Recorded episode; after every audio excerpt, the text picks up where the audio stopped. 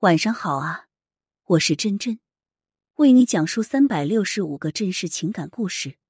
本篇故事的讲述人是赵秀英，我叫赵秀英，今年五十岁。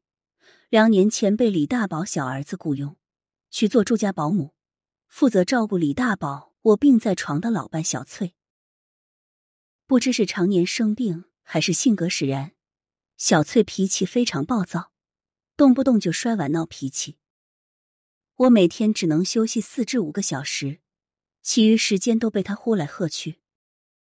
有一次，我累了一天，刚躺床上休息，他又在那里死命的叫：“秀英，秀英，你给我死过来！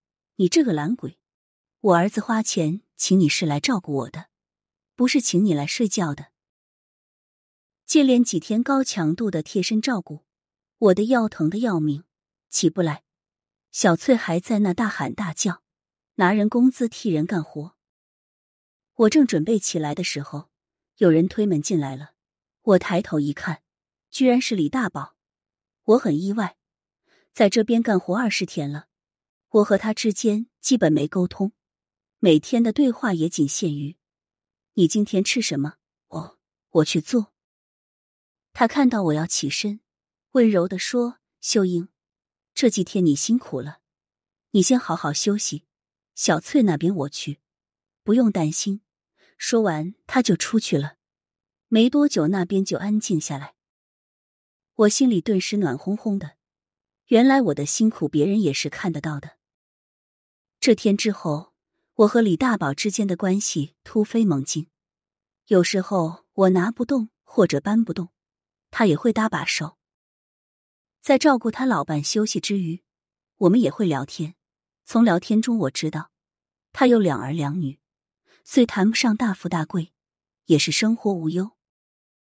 虽然他已经快八十岁了，大了我三十岁，但我还是情不自禁的爱上了他。对这份感情，我不敢声张，小心翼翼的放在心里。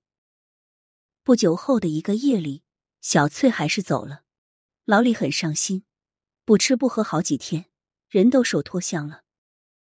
丧事料理完后，我准备辞职回去。我的照顾对象都走了，再留下来也没什么必要了。虽然我很舍不得老李，心里纠结了半天，我还是鼓足勇气向老李提出了要走的想法。听完后，他悠悠的看了我一眼，什么话也没说，背转身坐在窗户口。我知道我伤到他的心了。但我不得不这么做，毕竟两人无亲无故，多留一天就多一天的闲言碎语。第二天，我打包好东西，正准备开门出去时，李大宝出来了。他一把拉住我的手，哭着像个孩子一样，求我不要走，不要丢下他一个人不管。看到他日渐消瘦的脸，我也忍不住哭了，一哭就心软了，心软了就决定再留几天。虽然不合时宜，但我觉得我恋爱了。两人一起做饭、打扫卫生、下楼散步，他眼睛里的神采也慢慢恢复了。时间飞逝，又到了告别的时候，他还是不肯让我走，我更舍不得了。老李给小儿子打电话，表示要留下我继续照顾，他儿子没多想就同意了。这下好了，我们俩终于能继续在一起了。就在这时，我们还得到了一个好消息：家里的房子要拆迁了。按照补贴政策，每人能分到三十五平的房子。如果不要房子，可以折成十四万的现金。秀英，我们换成现金，两人二十八万够养老了。老李很高兴，他没工作也没退休金，这么多年都是花着儿子的钱，他也心怀愧疚。这笔钱来的真是时候。就当一切都朝着好方向发展的时候，现实给了我重重的一击。老李的小儿子不知哪里听到的风言风语，气愤的赶到家里，指着鼻子对我一通骂，说我不知羞耻、不要脸，打着做保姆的幌子，幻想着做后妈。虽然我很喜欢老李，实际上我没想过要做后妈。我想的不过是好好陪老李走过人生中最后这一段路程，让他不孤单。老李气愤的说：“我是真心爱秀英的，你同意也罢，不同意也好，反正我就认准他了。”老李的话让我很意外，我以为喜欢他是我的一厢情愿，原来他也对我也有感情，我忍不住落泪了。你喜欢我，我也喜欢你。这就是世界上最大的幸福。但事情闹得越来越大，老李家所有亲戚都赶了过来，对我指指点点。他小儿子更是直接，把我的东西全部丢到了门外，把我赶了出去。保姆的钱也没给我结，还嚷嚷着说是我害死了他母亲。他母亲尸骨未寒，我就爬上了他父亲的床，简直是不要脸。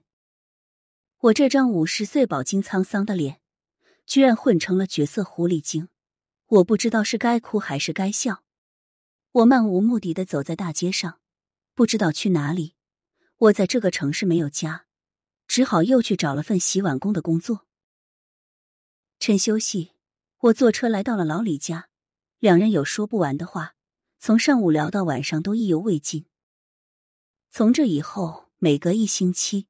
我就会去看他一次，就这样过了半年的时间。有一次我们见面后，老李突然抱着我说：“让我不要走了，他要和我结婚，不管家里同不同意，都要和我在一起。”我毫不犹豫的点点头。相思的苦太难受了，可我还没进门，老李家的大儿媳劈头盖脸骂开了：“你这个无赖，你这个骗子，你滚！”为了钱，什么事情都做得出来。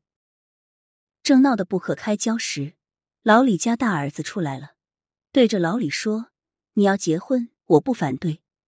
家里多的是年龄相当的老太太，为什么非要找个小三十岁的？他什么德行你不知道？他看上的是你的房子，是你的财产款，不是你这个糟老头子。”儿子的威胁让老李犹豫了。看到他这个态度，我哭着说：“老李，我不逼你，我也背负不起破坏你家庭的骂名。”他说：“他户口在大儿子家里，安置房也在那边，他没有退休金，要养活我俩太难。”这话听得就生气，我头也不回的走了。第二天是约好的领证日，我早早就准备好了，到民政局门口等他。左等右等就是不见人，我的心越来越沉重。就在我失望之际，老李抱着一大束鲜花跑了过来，还没顺过气，他就怕的跪下求婚了，太激动了。更让激动的是，儿子还有闺蜜小秋，都赶了过来给我们鼓掌。儿子抱着我说：“妈妈，你就放心嫁给李博吧，他们不养你们，我来养你们。”我太欢喜了。这辈子从来没感觉到的欢喜。赵秀英的故事就到这里了，不知道大家有什么看法呢？喜欢的话，不妨给真真点个赞，投投月票，或者写写评论。晚安。